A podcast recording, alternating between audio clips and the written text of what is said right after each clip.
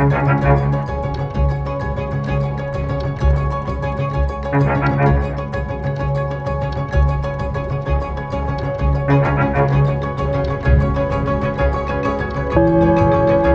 ist das erste deutsche Fernsehen mit den Tagesthemen. Heute im Studio Helge Fußt und Thorsten Schröder. Und wir begrüßen Sie ganz herzlich. Schönen guten Abend. Und Patrick Kalatsch hat heute den Sport für uns. Ja, gleich mit den Spielen der Fußball-Bundesliga. Tag 6 seit der Erdbebenkatastrophe in der Türkei und Syrien. Die Behörden melden inzwischen mehr als 25.000 Todesopfer. Und täglich werden weitere hunderte Leichen geborgen und begraben. Und die Überlebenden in Syrien sind womöglich fünf Millionen und in der Türkei eine Million Menschen obdachlos geworden. Die Bundesregierung will an dieser Stelle helfen mit unbürokratischen Visaverfahren. Betroffene aus den Erdbebengebieten können demnach vorübergehend nach Deutschland kommen, wenn sie hier Angehörige haben. Und wir hatten gestern Abend an dieser Stelle eine gute Nachricht für Sie. Ein kleines Wunder, als Zeynep, eine 40-jährige Frau aus Kirikan, nach 107 Stunden verschüttet und eingeklemmt von deutschen Helfern gerettet werden konnte. Doch in der vergangenen Nacht ist sie im Krankenhaus verstorben. Gabriele Dunkel über Trauer und Freude, die so nah beieinander liegen. Solche Momente wünschen sich alle Rettungsteams hier, die überall noch nach Vermissten suchen. Die kleine Schengül und ihr Vater können aus den Trümmern befreit werden, mehr als 130 Stunden nach dem Beben. Erleichterung und Freude sind riesig. Für sie ist heute ein trauriger Tag. Zeynep, die Frau, die sie gestern in einer mehr als 50-stündigen Rettungsaktion aus den Trümmern geholt haben, hat es doch nicht geschafft.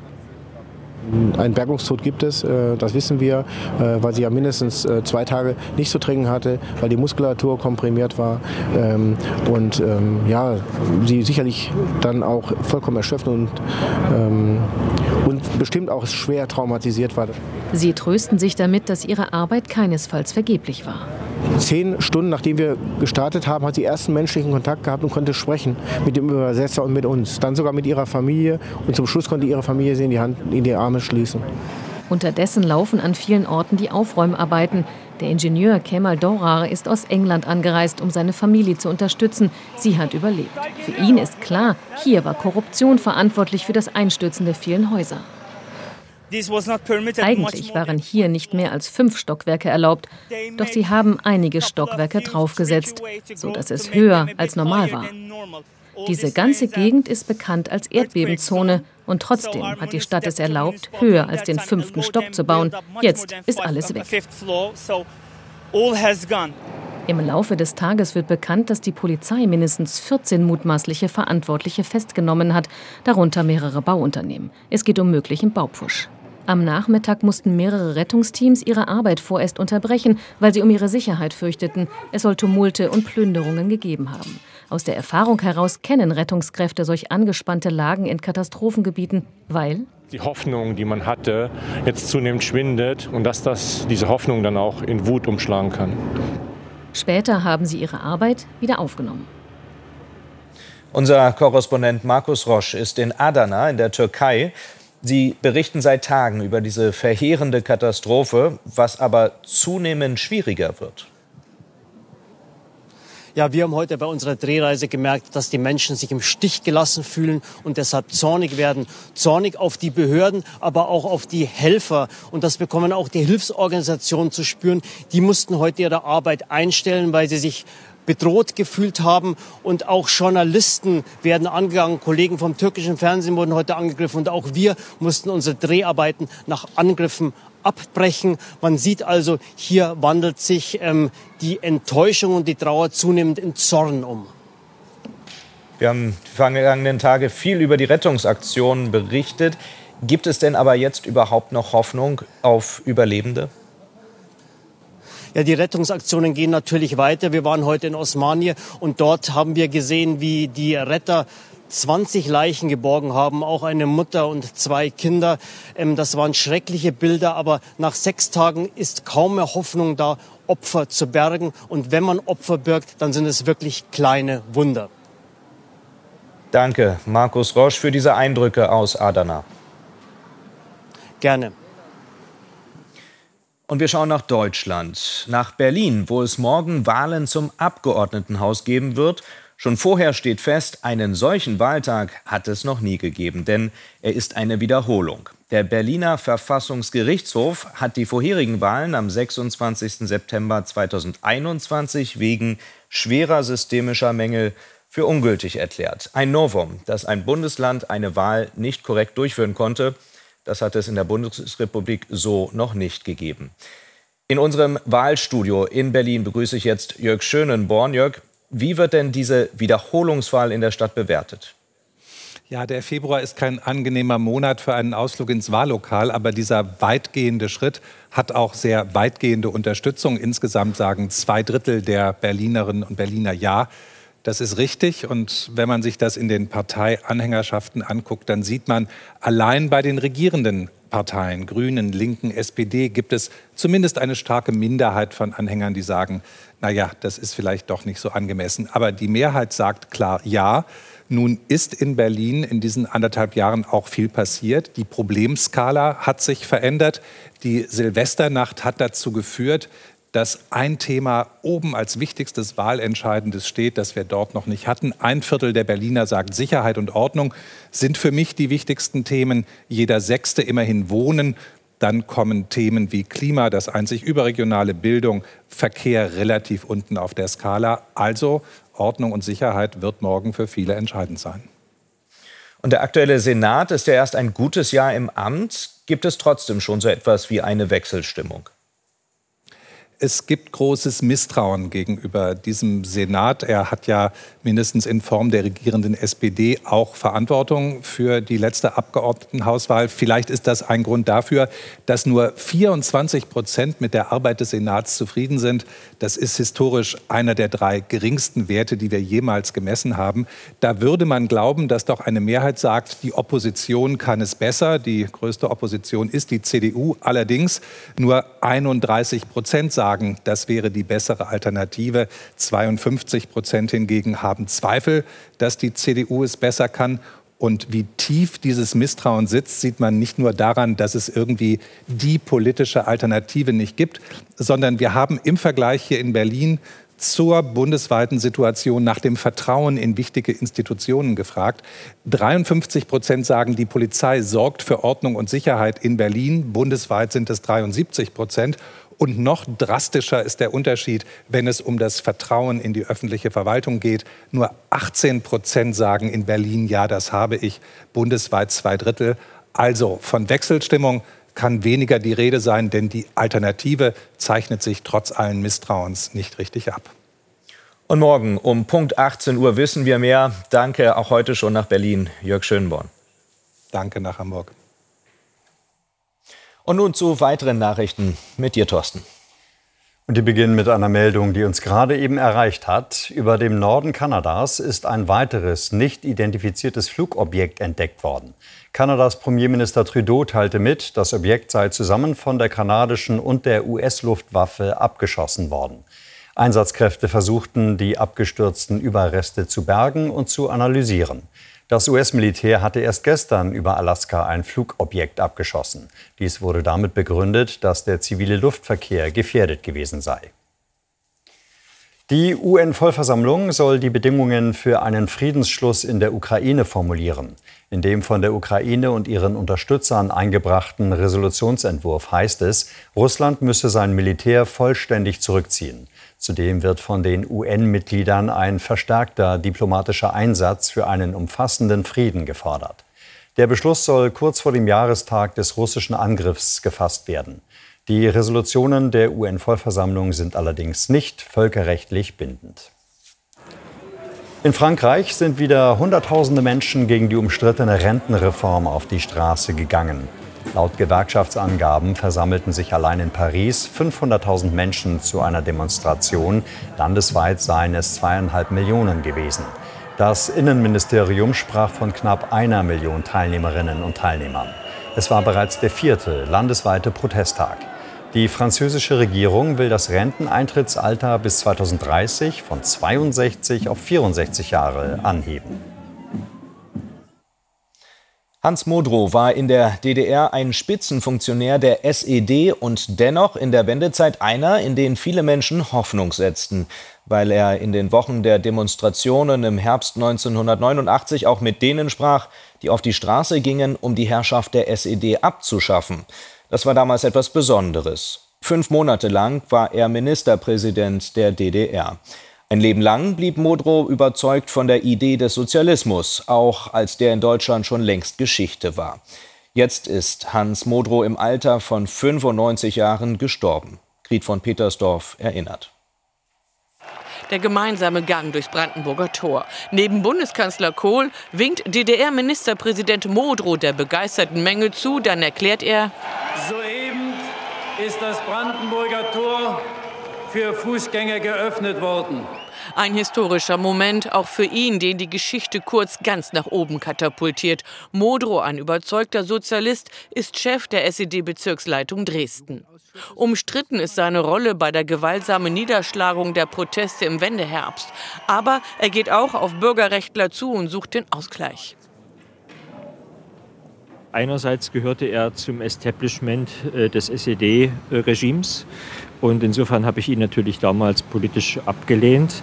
Andererseits äh, war es ein Mensch äh, von freundlichem Umgang und einer, der vor allen Dingen maßgeblich dazu beigetragen hat, dass es im Oktober 89 hier in Dresden friedlich zugegangen ist. Kurz nach dem Mauerfall wählt ihn die DDR-Volkskammer hastig zum Ministerpräsidenten. Er bleibt es bis April 90.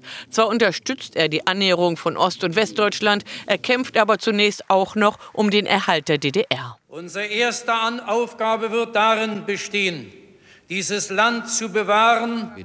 Die Wiedervereinigung kommt trotzdem auch mit seiner Beteiligung. Äh, er war einer derjenigen, die an entscheidender Position den Weg geebnet hat, wie gesagt, zur friedlichen Wiedervereinigung und das auch mit den internationalen Verhandlungspartnern, also den Alliierten. Doch die DDR-Geschichte holt ihn ein. Er wird unter anderem wegen Wahlbetrug verurteilt. Und was die Mauertoten betrifft, da weist er die Schuld beiden Seiten zu, DDR und Bundesrepublik.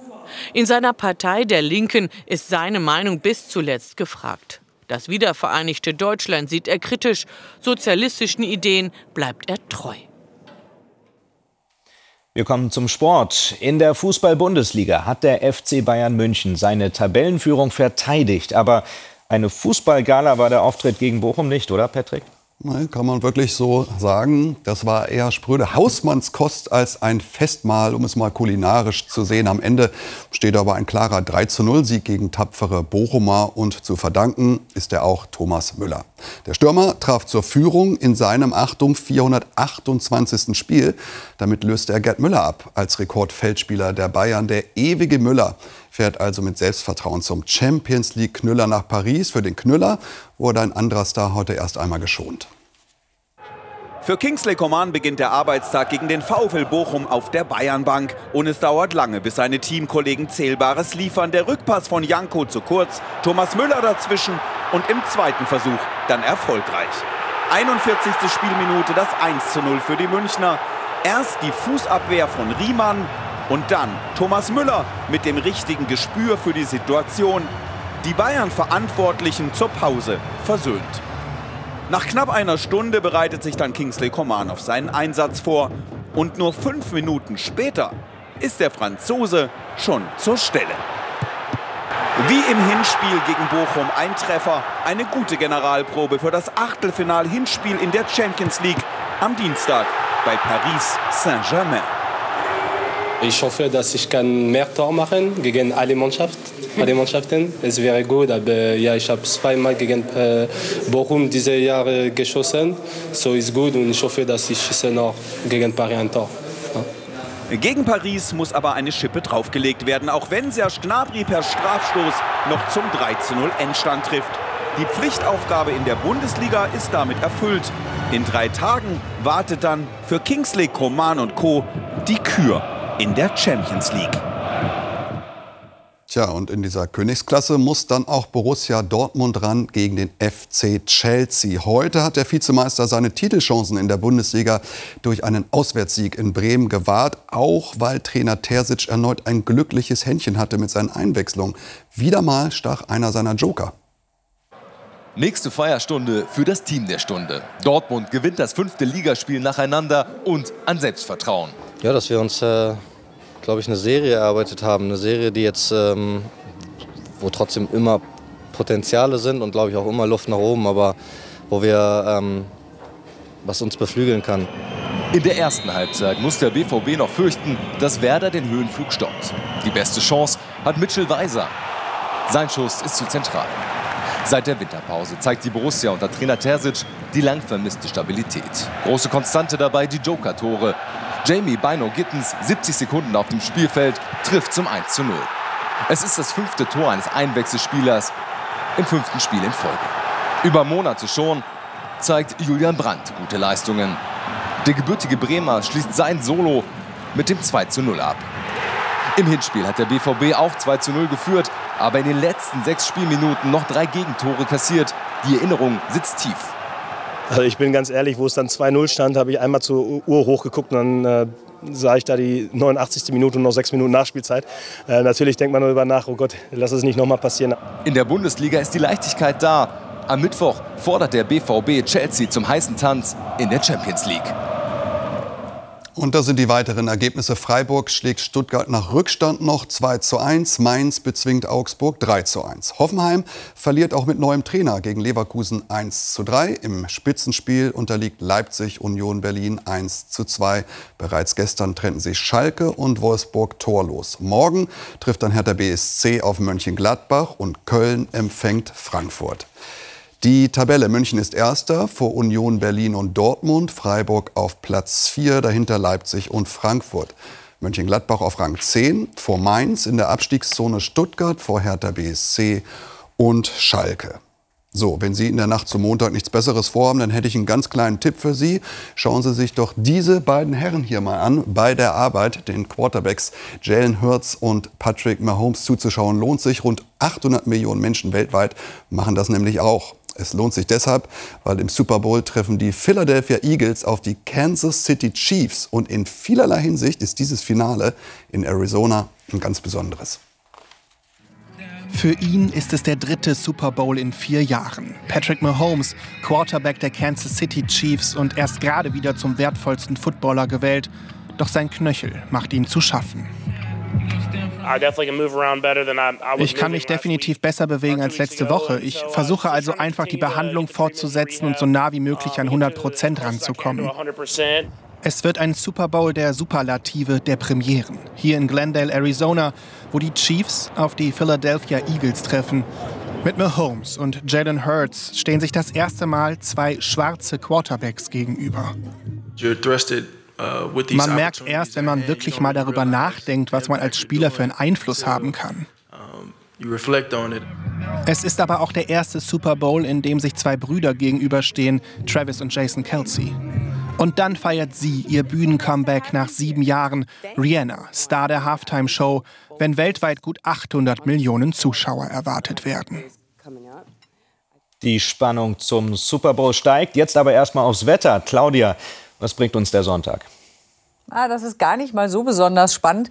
Der wird nämlich ähnlich aussehen wie der heutige Samstag. Was aber auch heißt, dass einige Sonne abbekommen. Und so sah das heute aus. Man sieht Hochdruckeinfluss zum Beispiel über Südfrankreich. Da keine einzige Wolke. Auch bei uns hier in Baden-Württemberg häufig Sonnenschein.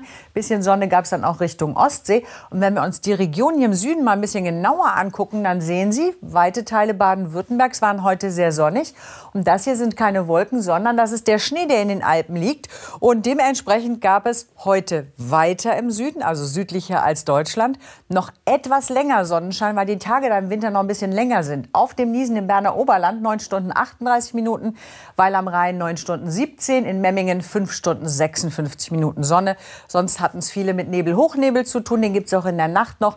Daraus ein bisschen Nieselregen, im Südwesten ist es trocken und auch klar, deswegen da in der Früh Nebel. Die Temperaturen gehen zurück auf Werte von meist 7 bis minus 2 Grad im äußersten Süden morgen Nachmittag. Dann Höchsttemperaturen von meist 7 bis 13 Grad in den mittleren Höhenlagen. Die nächsten Tage Nebel, Hochnebel, aber bessere Chance auf Sonne am ehesten im Nordosten trüb. Vielen Dank, Claudia. Und es waren die Tagesthemen am Sonnabend, auf die wie immer das Wort zum Sonntag folgt. Darin Gedanken zum Umgang mit dem Leid im Erdbebengebiet. Und morgen sind die Tagesthemen am Abend der Berlinwahl direkt nach dem Tatort für Sie da mit einem Tagesthemen extra.